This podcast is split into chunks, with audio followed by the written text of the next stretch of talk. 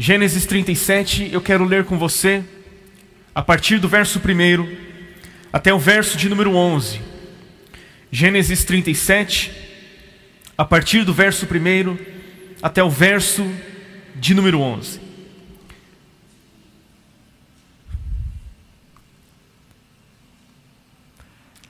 Diz assim: Jacó habitou na terra das peregrinações de seu pai, na terra de Canaã. Esta é a história de Jacó. Quando José tinha 17 anos, apacentava os rebanhos com seus irmãos. Sendo ainda jovem, acompanhava os filhos de Bila e os filhos de Zilpa, mulheres de seu pai, e trazia más notícias deles a seu pai. Ora, Israel amava mais José do que todos os seus outros filhos, porque era filho da sua velhice e mandou fazer para ele uma túnica talar de mangas compridas. Quando seus irmãos viram que o pai o amava mais do que todos os outros filhos, odiaram-no e já não podiam falar com ele de forma pacífica. José teve um sonho e o contou aos seus irmãos. Por isso o odiaram ainda mais. Verso de número 6. Ele lhes disse: Peço que ouçam o sonho que tive. Sonhei que estávamos amarrando feixes no campo, e eis que o meu feixe se levantou e ficou em pé, enquanto os feixes de vocês o rodeavam e se inclinavam diante do meu. Então os irmãos lhe disseram: Você pensa que vai mesmo reinar sobre nós? Pensa que realmente dominará sobre nós? E com isso o odiavam ainda mais por causa dos seus sonhos e de suas palavras.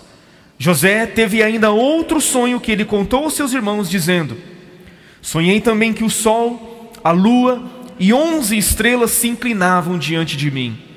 Quando José contou esse sonho ao pai e aos seus irmãos, o pai o repreendeu, dizendo: Que sonho é esse que você teve? Você está querendo dizer que eu, a sua mãe e os seus irmãos iremos e nos inclinaremos até o chão diante de você?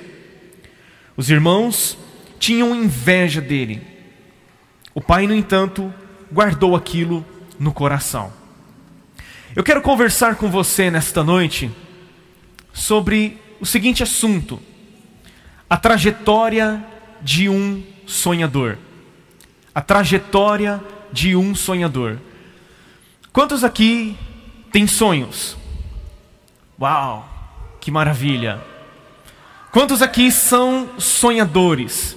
Têm a capacidade de sonhar? Isso é maravilhoso. Eu creio que Deus nos criou e colocou em nós a capacidade de sonhar, a capacidade de olhar para o futuro e esperar que algo aconteça. A palavra de Deus nos diz em Jeremias 29:11 que o Senhor tem a nosso respeito pensamentos de paz e não de mal para nos dar um futuro e uma esperança.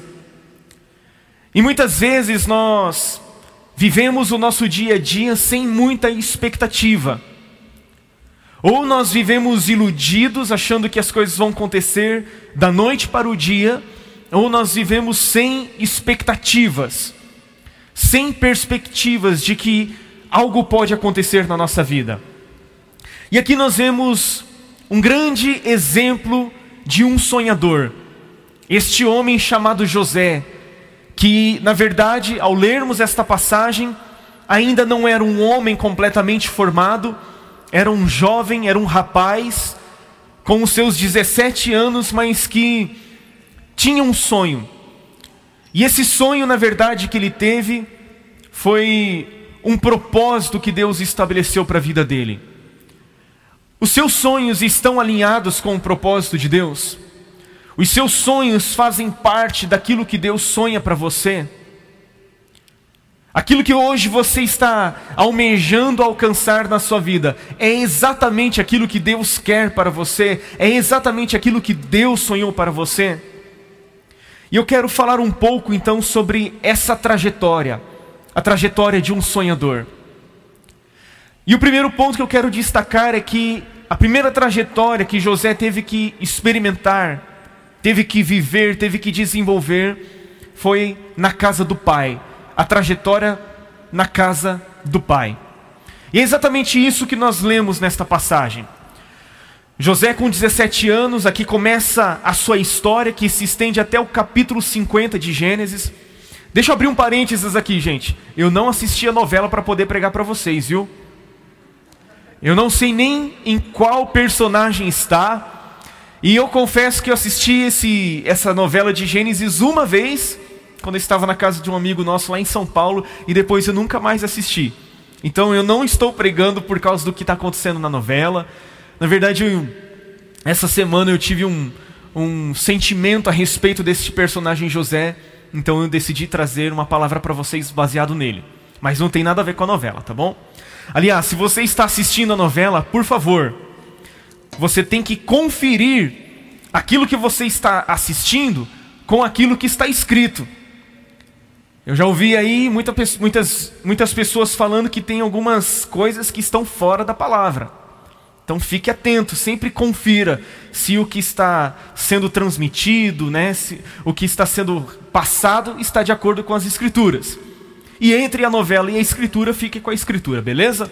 Fechou parênteses, né? Primeiro, primeira etapa de José foi na casa do seu pai. Foi quando ele teve um sonho. Foi quando ele relatou aos seus irmãos aquilo que ele havia sonhado.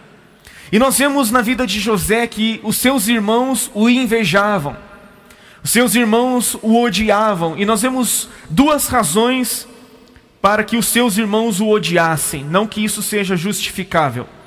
Mas a primeira razão de os irmãos de José o odiarem é porque Jacó, o pai deles, amava mais a José do que aos outros irmãos.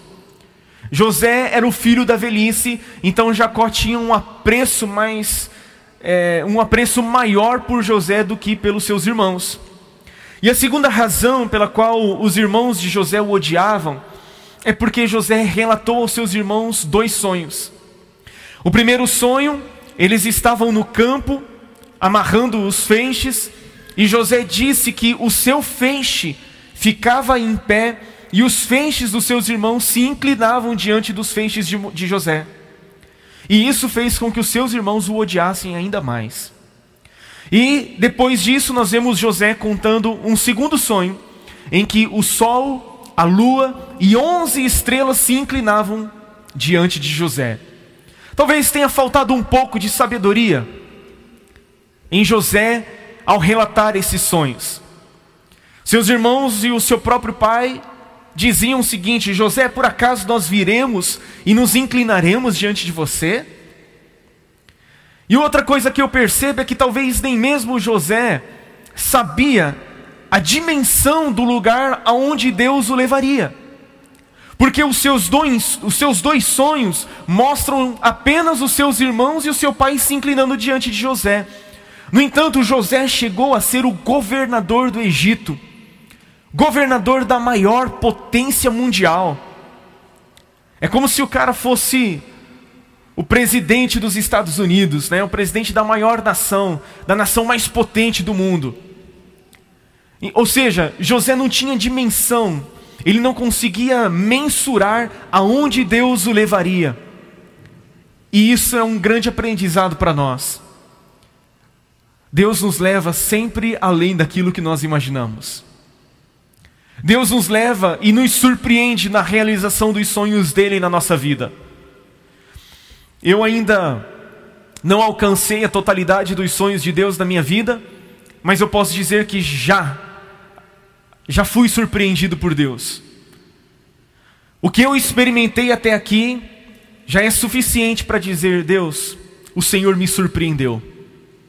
O Senhor realmente tem planos muito além do que nós podemos imaginar. E aí nós vemos então que o fato de José ter sonhado fez com que isso gerasse uma inveja, gerasse uma rejeição por parte dos seus irmãos. E quando nós olhamos esse sonho, aparentemente nós percebemos que parece ser algo egoísta da parte de José. No entanto, quando nós lemos o Salmo 105, não precisa você abrir, eu quero ler para você o Salmo 105, verso 19 a, a, 17 a 19, diz assim: ó, Adiante deles enviou um homem, José, que foi vendido como escravo. Apertaram os seus pés como concorrentes e puseram uma coleira de ferro no seu pescoço, até cumprir-se a profecia a respeito dele e tê-lo provado a palavra do Senhor. Esse texto está nos dizendo que o que José teve foi muito mais do que um simples sonho, foi muito mais do que um simples desejo no seu coração. Esse sonho que José teve, na verdade, era uma profecia a respeito dele. Era um anúncio, era um pré-anúncio daquilo que iria acontecer. E os nossos sonhos precisam ser proféticos. Os nossos sonhos precisam estar alinhados com a palavra de Deus, com o projeto de Deus, com o propósito de Deus, com aquilo que Deus diz a nosso respeito. E outra coisa que se percebe neste texto é que a mesma palavra que gerou no coração de José um sonho, essa mesma palavra o provou. O texto está dizendo que até que se cumprisse a profecia a respeito dele, a palavra de Deus o provou. Isso significa que nós seremos provados de diversas maneiras na nossa trajetória até o cumprimento dos sonhos. Ou você acha que você tem um sonho, você estabelece algumas metas, alguns objetivos, e você acha que vai ser tudo bem, que você vai alcançar facilmente aquilo que Deus estabeleceu sobre a sua vida. E quando nós olhamos a vida de José, nós vamos perceber que a vida dele foi marcada por aflições, por rejeição, por injustiças, foi marcado por um esquecimento aparente que, poxa, parece que Deus se esqueceu de mim. Mas eu quero dizer para você que o mesmo sonho que foi gerado no seu coração, este sonho vai te provar no caminho. Você está entendendo? E a Bíblia nos diz que os seus irmãos, num certo dia, saíram para cuidar do rebanho de Jacó. E aí Jacó enviou José para que fosse atrás dos seus irmãos. E quando José o encontra os seus irmãos, eles veem José se aproximando, vindo lá de longe. E aí eles dizem o seguinte a respeito de José: Lá vem o tal sonhador. Vamos acabar com ele. E nós vamos ver qual será o fim dos seus sonhos. E aí então os seus irmãos tramam, primeiramente, matar José. Mas Rubem, que era o primogênito de Jacó, ele disse: Não, não vamos matar, não vamos derramar sangue inocente. E aí Judá, que era o quarto filho de Jacó, ele dá uma ideia: vamos fazer o seguinte, vamos vender José como escravo. Lá vem uma caravana de ismaelitas e nós vamos vendê-lo como escravo e ele será levado para o Egito e a gente vai inventar uma história como se José tivesse morrido e a gente conta para o pai que ele morreu.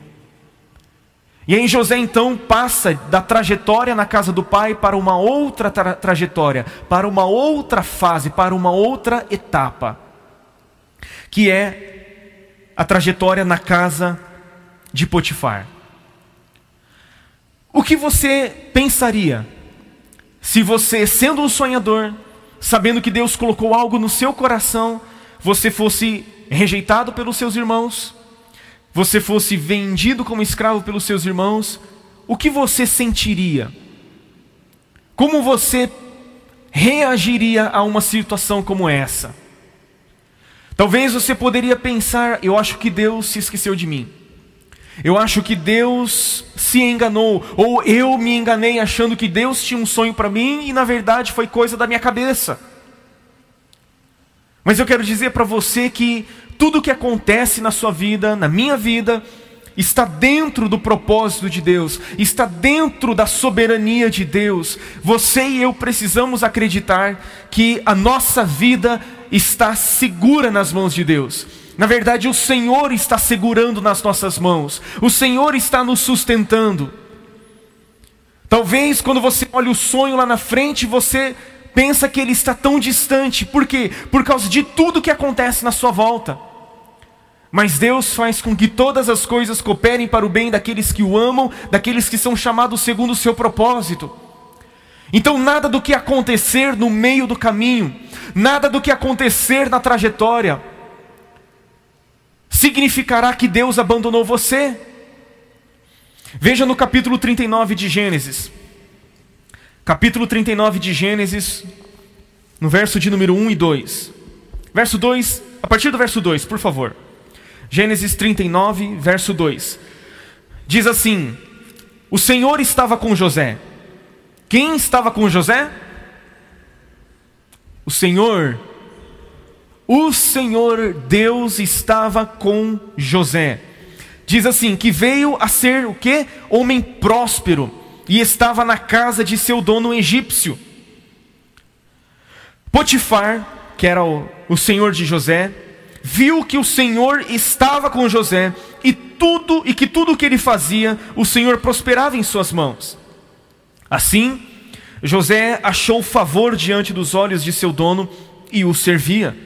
E ele pôs José por mordomo de sua casa e lhe passou às mãos tudo o que tinha. E desde que Potifar o fez mordomo de sua casa e encarregado de tudo o que tinha, o Senhor abençoou a casa do egípcio por causa de José. José chega no Egito e ele é vendido para um homem chamado Potifar. Potifar era um oficial de Faraó, que era o maioral do Egito. E Potifar coloca José como um mordomo da casa, como alguém encarregado de administrar aquela casa, como alguém encarregado de supervisionar tudo o que acontecia dentro daquela casa. O texto está nos dizendo que tudo que José fazia, o Senhor prosperava. E desde o momento em que José passou a ser o mordomo daquela casa, a casa de Potifar passou a prosperar. Potifar passou a ser próspero por causa de José que estava lá. Nós podemos aprender muitas lições nesse capítulo 39. A primeira lição que nós temos que aprender é que nós temos que ser fiéis naquilo que Deus nos confia. Talvez você não esteja diante da concretização dos sonhos de Deus na sua vida. Talvez você esteja é, na metade do processo, esteja no meio do processo. E neste meio do processo, você tem a responsabilidade de ser fiel. Pastor Gabriel pregou no domingo passado sobre a virtude do Espírito chamada fidelidade. E José foi alguém fiel na casa de Potifar. Tudo que era colocado nas mãos dele, ele exercia com fidelidade, ele fazia com fidelidade. Isso significa que antes de Deus colocar você no lugar que Ele quer te colocar, Ele vai provar a tua fidelidade, Ele vai provar a tua excelência, Ele vai provar se você de fato está sendo fiel no pouco para que Ele possa te colocar sobre o muito. Muitas vezes nós queremos chegar no fim, nós queremos chegar na concretização do sonho. E a gente muitas vezes pensa: Deus, se o Senhor me levar naquele lugar, se o Senhor me levar na concretização daquele sonho, então eu serei fiel. Mas a palavra de Deus nos diz que nós temos que ser fiéis no pouco, que nós temos que ser fiéis no alheio.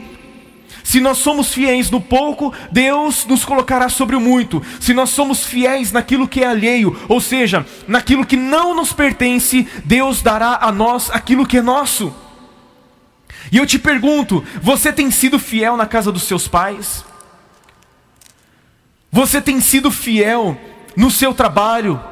Você tem sido fiel na sua escola, na sua faculdade? Você tem sido fiel para com o seu patrão? Você tem exercido aquilo que Deus tem pedido para você exercer com fidelidade, você tem feito com excelência? Muitas vezes nós não não passamos de estágio por causa da nossa falta de fidelidade. Seja fiel no pouco e Deus te colocará sobre o muito. E a Bíblia está dizendo que, por amor a José, Deus prosperou a casa de Potifar. O lugar onde você está pode prosperar, pode prosperar por causa de você. Talvez o seu patrão seja ímpio, talvez o seu patrão não seja temente a Deus, não conheça Deus, mas por causa de você, Deus pode abençoar e Ele vai abençoar o lugar onde você está. Você pode dizer amém? Seja fiel no pouco. Mas, ainda na, na, na casa de Potifar, nós vemos José passando por uma outra prova. a prova da integridade e do temor. Isso porque, depois que José passou a administrar a casa de Potifar, a Bíblia diz que a esposa de Potifar colocou os seus olhos sobre José. E a Bíblia diz que José era formoso. A Bíblia diz que José tinha um, um, um porte físico. Ele era alguém forte, ele era alguém formoso, ele era alguém bonito de aparência. E a Bíblia diz que por causa disso, a esposa de Potifar colocou os olhos nele. Não apenas colocou os olhos nele, mas passou a seduzi-lo. A esposa de Potifar queria fazer com que José se deitasse com ela, queria fazer com que José praticasse imoralidade com ela. E na literatura egípcia, frequentemente as esposas, né, as mulheres eram muito muito infiéis ao seu marido. E a Bíblia diz que essa mulher então todos os dias ficou lá no ouvido de José. Todos os dias ficou lá chamando ele para que ele se deitasse com ela, para que ele praticasse imoralidade, imoralidade sexual com ela. E queridos, a Bíblia diz que José, ele era um homem íntegro. No verso de número 7, é, no, ver, no verso de número 6 fala que ele tinha um belo porte, uma boa aparência. No verso de número 9, ó, acompanhe comigo o verso de número 9. Ele diz assim para ela: Não há ninguém nesta casa que esteja acima de mim. Ele não me vedou nada a não ser a senhora, porque é a mulher dele. E aí José diz assim, ó: Como, pois, cometeria eu tamanha maldade e pecaria contra Deus? Se José aceitasse a proposta daquela mulher, ele cometeria dois erros. O primeiro, ele cometeria uma grande maldade contra Potifar. E em segundo lugar, ele cometeria um grande pecado, porque ele pecaria contra Deus. Quando José diz, cometeria eu tamanha maldade, ele está falando: olha, eu não posso ser infiel ao meu senhor, ao meu patrão que é Potifar. E ele diz: eu também não posso cometer um grande pecado contra o meu Deus. Eu quero dizer para você que nessa trajetória, até que você alcance os sonhos de Deus na sua vida, você será provado na sua integridade e no seu temor. E é interessante que o texto está dizendo que num dia em que não tinha ninguém dentro de casa, José foi até a casa de Potifar para cuidar da, dos seus afazeres, e quem estava lá? A mulher de Potifar. E justamente naquele dia que não tinha ninguém, aonde nenhum olho humano poderia sabe, enxergar. Foi exatamente naquele dia que aquela mulher tomou José pelos braços e quis se deitar com ele. Ele simplesmente fugiu, ele simplesmente zarpou fora. Por quê? Porque ele sabia que não poderia lutar contra aquela situação. A melhor forma de lutar contra aquela, situa aquela situação era simplesmente fugir. A atitude mais sensata que José poderia ter era a atitude de fugir daquela situação. E havia um temor no coração de José. Ele não cedeu à pressão, ele não pecou contra Deus e não pecou contra o seu Senhor. E gente, vamos falar a verdade: José poderia enumerar várias razões para justificar a sua queda moral com a mulher de Potifar. Ele era um jovem, Talvez ele poderia usar muitas razões para justificar. Talvez os psicólogos diriam: esse é o tempo da autoafirmação. Os médicos talvez diriam: esse é o tempo da explosão dos hormônios, e José poderia se apegar nessas coisas. Talvez ele pudesse dizer: ah, os, jo os jovens, seus amigos, poderiam dizer para ele: esse é tempo de, de você provar que você é homem, José. Ou talvez ele mesmo pudesse dizer: o apelo foi irresistível. José era forte, era bonito, ele estava longe da família, ele era um escravo. Entre aspas, o que ele perderia se ele cedesse àquela pressão? Mas ele sabia que os olhos do Senhor estavam por toda parte. E por saber disso, ele disse: Eu não vou pecar contra o meu Deus. E isso trouxe consequências para ele. Por quê? Porque quando José foge, a mulher de Potifar fica com a sua túnica nas mãos. E aí, quando chegam os outros empregados da casa, ela diz o seguinte: Ó, tá vendo? O meu marido contratou esse escravo para ele vir aqui nos humilhar, nos insultar. E quando Potifar chegou em casa, ela disse a mesma coisa para ele: Ó, tá vendo? Você comprou esse cara aqui como escravo, colocou ele como senhor de tudo, e ele veio aqui para nos insultar. Quando Potifar ouve aquela, aquela, aquela mulher falar isso a respeito de José, ele fica simplesmente irado. E ele manda José para a prisão. E talvez José pensasse: meu Deus, eu estou sendo fiel, eu estou sendo excelente, tudo que eu faço o Senhor prospera, eu sou íntegro, eu sou temente ao Senhor, e é isso que eu recebo em troca? O que você faria no lugar de José? Você comprometeria a sua integridade? Você comprometeria o seu temor a Deus? Ou você se manteria fiel e íntegro diante de Deus e diante dos homens? E a Bíblia nos mostra então uma outra trajetória da vida de José, que é na prisão. Agora nós vemos José na prisão. E é tão interessante que no final do capítulo 39, nós vemos que José é lançado na prisão. Agora veja o versículo 21 comigo. Gênesis 39, 21 diz assim: O Senhor, porém, estava com José, foi bondoso com ele. Mas como pode isso, gente? O cara foi difamado, foi injustiçado, e a Bíblia ainda diz que Deus estava com ele. Você vai ver até o final. O Senhor estava com José, foi bondoso com ele e fez com que encontrasse favor aos olhos do carcereiro.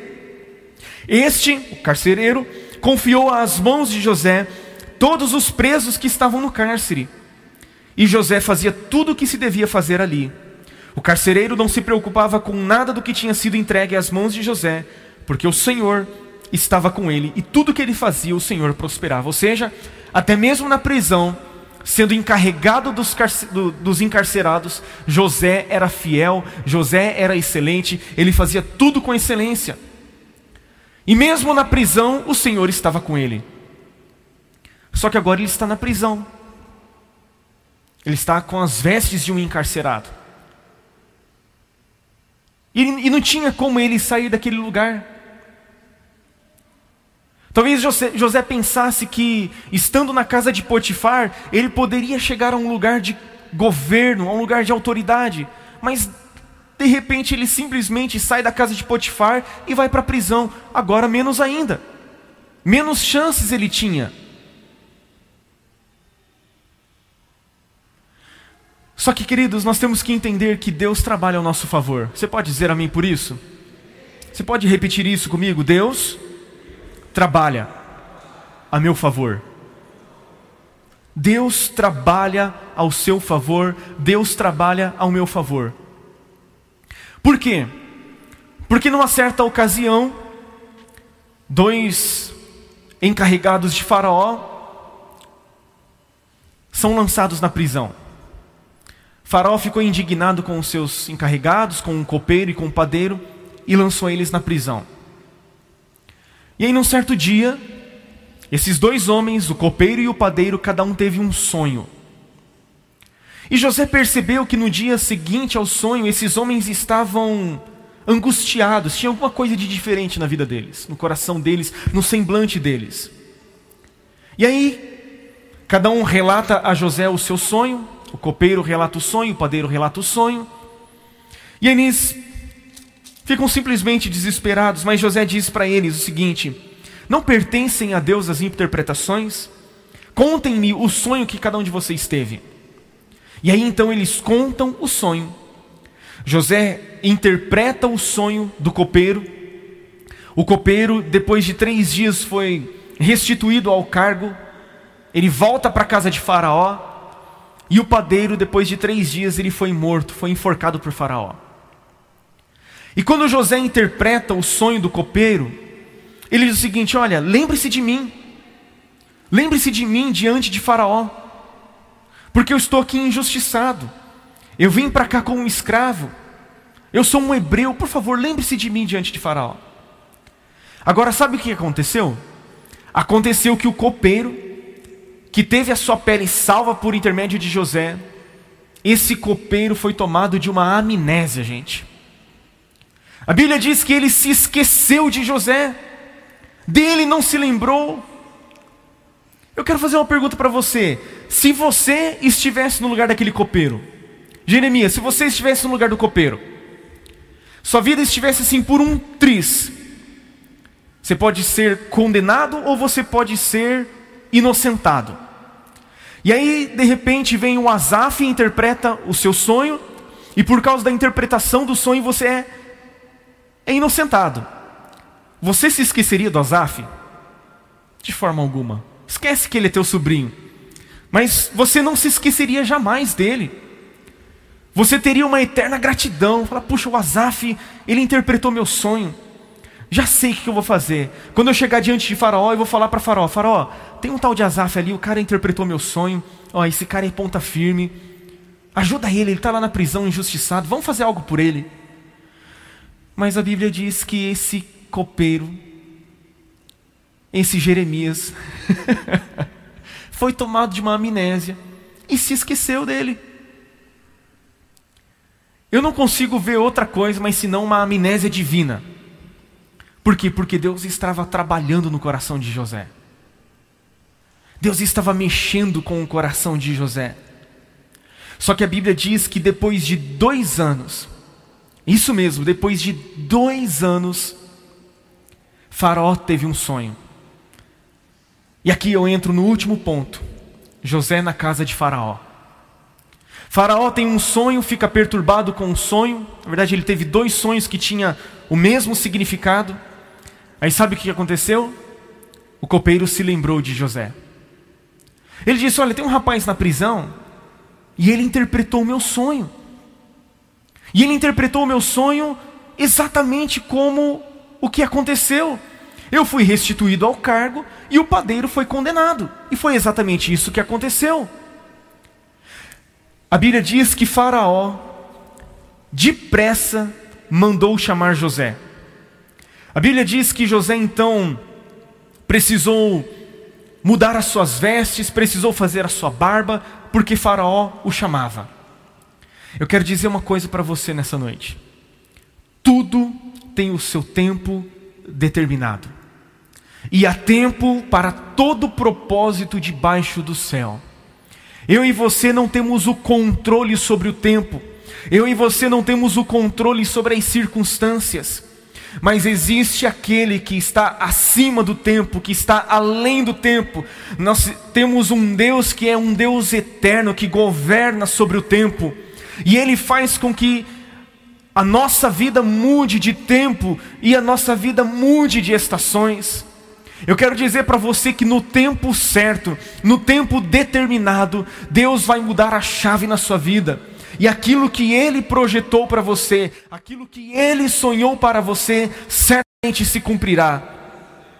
Deus não é homem para que minta, e nem filho do homem para que se arrependa, se arrependa. Por acaso, se Deus prometeu, Ele não fará, certamente Deus vai cumprir tudo aquilo que tem falado a nosso respeito, não importa quanto tempo você tenha de esperar, não importa qual seja o tempo da espera, não importa quais as circunstâncias você tenha que enfrentar nessa trajetória, até que os sonhos de Deus se cumpram na sua vida, sempre saiba que Deus tem o controle sobre a sua vida, saiba que Deus, apesar de tudo que aconteça, aconteça à sua volta, Deus estará sempre no controle. E no tempo determinado, Deus mudou a chave na vida de José, Deus mudou a história de José, Deus mudou a circunstância de José, Deus mudou a situação, Deus mudou o status de José. Eu quero dizer outra coisa para você: que neste tempo, nessa trajetória, Deus não está preparando uma grande bênção para você, não. Deus está preparando você para uma grande bênção. Deus está preparando você para algo que Ele já preparou, para algo que Ele já estabeleceu, para algo que já está pronto. Acontece que nós não estamos prontos, acontece que nós não estamos preparados, e enquanto não alcançamos o tempo determinado de Deus na nossa vida, Deus está nos mortificando, mortificando a nossa carne, Deus está trabalhando nas nossas emoções, Deus está trabalhando nas nossas motivações, Deus está trabalhando nas intenções do nosso coração. Porque tem muitas coisas que, se nós vivermos hoje, nós simplesmente não vamos suportar aquilo que Deus nos dá. Por quê? Porque nós não estamos prontos, porque nós não estamos preparados, e é necessário um tempo de preparação, é um tempo, é necessário você e eu passarmos por um tempo de fornalha. Quando lá no Salmo 105 diz que até que se cumprisse a profecia a respeito de José, a palavra o provou, esse verbo provou significa depurar, significa passar pelo fogo, significa ser depurado, assim como o ourives, ele pega um metal precioso, ele pega o ouro precioso e ele coloca naquela fornalha e ele aumenta a intensidade daquele fogo e ele faz com que aquela fornalha seja cada vez mais aceso. Assim Deus faz conosco também. Só que o ourives ele faz por quê? Porque algumas sujeiras precisam ser tiradas, algumas impurezas precisam ser removidas daquele metal precioso. E sabe quando é que ele percebe que aquele metal está precioso? Quando ele, ourives, consegue enxergar o seu próprio rosto naquele metal. É assim que Deus faz comigo e com você. Ele nos permite ser provado, Ele nos permite passar pela fornalha, e quando ele consegue enxergar em nós o seu próprio rosto, ele diz: Ok, está pronto, está liberado. Ou seja, Deus nunca irá dar para você e para mim o cumprimento de um sonho, que lá na frente nós mesmos seremos prejudicados pelo cumprimento do sonho. Deus não faz isso. O sonho de Deus na sua vida tem a ver com um propósito eterno. E Ele não vai te jogar assim simplesmente para que lá na frente você se quebre todo. E enquanto isso, Deus está trabalhando em você para depois te colocar no lugar que Ele tem preparado para você. E chegou o tempo determinado na vida de José. Ele interpreta os sonhos, os sonhos de Faraó. Ele diz que os dois sonhos tinham o mesmo significado. José tem a interpretação de que viriam sete anos de muita prosperidade, de muita riqueza, de muita abundância, e viriam também sete anos de escassez. Sete anos em que a terra não produziria nada. Quando o Faraó vê essa interpretação, e ainda ouve o conselho de José dizendo: Faraó, de tudo que a terra produzir nesses sete anos de fartura, você tem que poupar 20%, para que no tempo da crise a terra não sofra um colapso. Faraó pensou: tem alguém tão sábio, tão ajuizado como este José? E aí então chega o tempo de Faraó estabelecer José como autoridade no Egito. Chegou o tempo de cumprimento dos sonhos. Só que ainda existe uma outra questão. Existe a questão relacionada aos seus irmãos, aos irmãos de José. Passaram-se sete anos de produtividade, de abundância, e depois viriam os sete anos de escassez. E chegou um tempo em que Jacó olhou para os irmãos de José na terra de Canaã e disse o seguinte: Ei, nós vamos morrer de fome. Vocês vão ficar aí mesmo olhando uns para os outros? E Jacó ordena aos seus filhos que desçam até o Egito, porque lá tinha comida. E quando os irmãos de José chegam no Egito, quem é que eles encontram? eles encontram o próprio José, aquele a quem eles haviam vendido como escravo, aquele a quem eles odiaram, aquele a quem eles invejavam e a Bíblia diz que quando os irmãos chegam lá, eles não reconhecem José. Mas José os reconhece.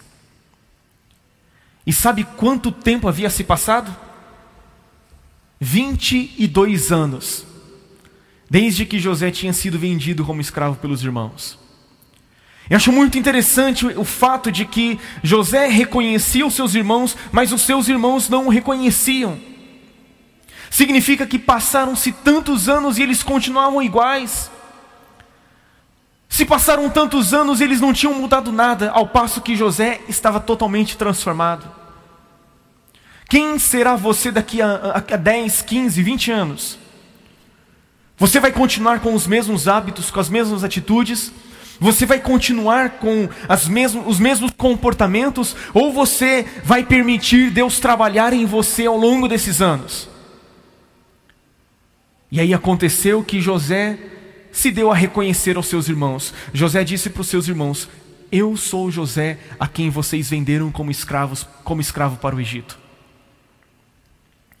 E é tão interessante porque aquele poderia ser o momento em que José dissesse: Aquele que me viu passar na prova e não me ajudou. José poderia ter dito: Vocês me fizeram mal, mas agora eu vou retribuir a vocês. Mas não foi nada disso que ele fez. José disse o seguinte: Olha, não se irritem, não se entristeçam entre vocês mesmos por vocês terem me vendido como escravos, como escravo. Na verdade, não foram vocês que me enviaram para o Egito, foi Deus que me mandou para o Egito, foi Deus que me trouxe para cá ele me enviou adiante de vocês para conservar a vida de vocês e a sucessão de vocês na terra. José entendeu que quem tinha o controle sobre a vida dele não eram os seus irmãos. José entendeu que tudo o que aconteceu com ele naquela trajetória não foi estabelecido pelos seus irmãos, mas foi estabelecido pelo próprio Deus. Foi o próprio Deus que permitiu que ele descesse ao Egito como escravo. Foi Deus que permitiu que acontecesse acontecesse tudo o que aconteceu com ele, até que ele chegasse ao trono de Faraó. E quando ele olha para os seus irmãos, aqueles que o invejavam, ele estende as mãos, ele abençoa os seus irmãos, ele serve aos seus irmãos. Eu quero dizer para você que os sonhos de Deus na sua vida não são para você pisar nas pessoas, não são para você, sabe, se desfazer das pessoas, não são para você humilhar as pessoas. Os sonhos de Deus na sua vida estão relacionados a, ao que você pode fazer pelas pessoas. José foi um tipo de Cristo que foi o salvador de toda aquela humanidade que estava perecendo de fome. E o que é que você vai fazer quando os sonhos de Deus se cumprirem na sua vida? José teve que trabalhar tudo aquilo dentro do coração dele, até que ele pudesse abençoar os seus irmãos, servir aos seus irmãos, suprir a necessidade dos seus irmãos. E eu quero concluir esta mensagem dizendo: que os sonhos de Deus por você são sonhos tremendos, são sonhos gloriosos. Ah, eu só ouvi dois amém ali, ó. Eu quero dizer novamente para você que os sonhos que Deus tem para você são sonhos tremendos. São sonhos de fazer você prosperar. E a prosperidade que Ele tem para você é para que você abençoe pessoas. É tão interessante que Agora no final da tarde eu estava dando uma olhada no Facebook e eu vi uma postagem do, do consulado dos Estados Unidos aqui no Brasil dizendo que há 58 anos atrás um pastor batista chamado Martin Luther King ele fez um grande discurso, sabe, demonstrando o sonho que ele tinha.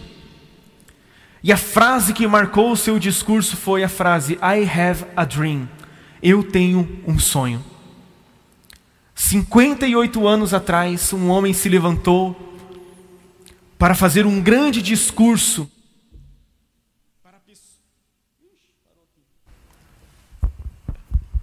para pessoas que, que tinham uma grande necessidade.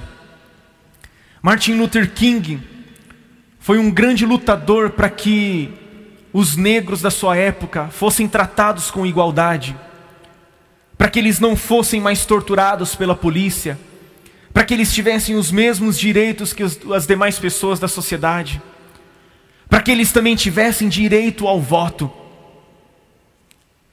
E anos depois, o presidente dos Estados Unidos, John Kennedy, assinou aquela lei que permitia que eles tivessem direitos iguais. Eu pergunto: quais são os sonhos que você tem? São sonhos de abençoar pessoas, de servir a sua nação, de servir um povo que Deus vai confiar a você? Não desista daquilo que Deus tem para você. Não desista dos sonhos que o Senhor tem para você. Nessa trajetória você será aprovado, mas você experimentará também a fidelidade de Deus. Vamos ficar em pé, por favor? Você pode dar um glória a Deus aí?